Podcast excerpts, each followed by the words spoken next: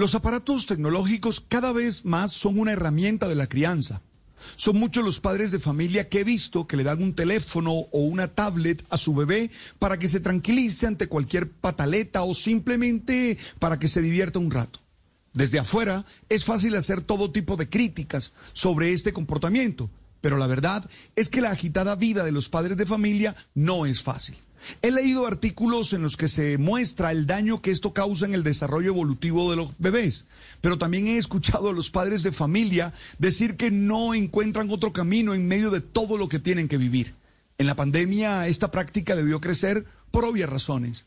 Recuerdo a un papá que hace ya varios días me decía que en este tiempo, además de hacer trabajo, tenía que bañar, alimentar y estar atento a sus dos hijos, la mayoría del tiempo, porque su esposa estaba en la entrega de un trabajo muy importante para su desempeño.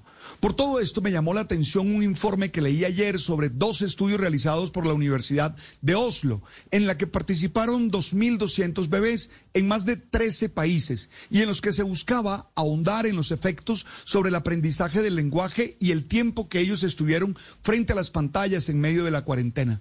Según la investigación, los niños que escucharon lecturas aprendieron más palabras que los que no. Y quienes estuvieron frente a la pantalla las pantallas adquirieron menos palabras que los que pasaron menos tiempos expuestos a estas. Creo que hay que pensar por lo menos en tres cosas. Primero, debemos comprender qué se está haciendo con la tecnología en los procesos de crianza. No usarla de manera automática, sino entender cómo aporta, qué está haciendo realmente.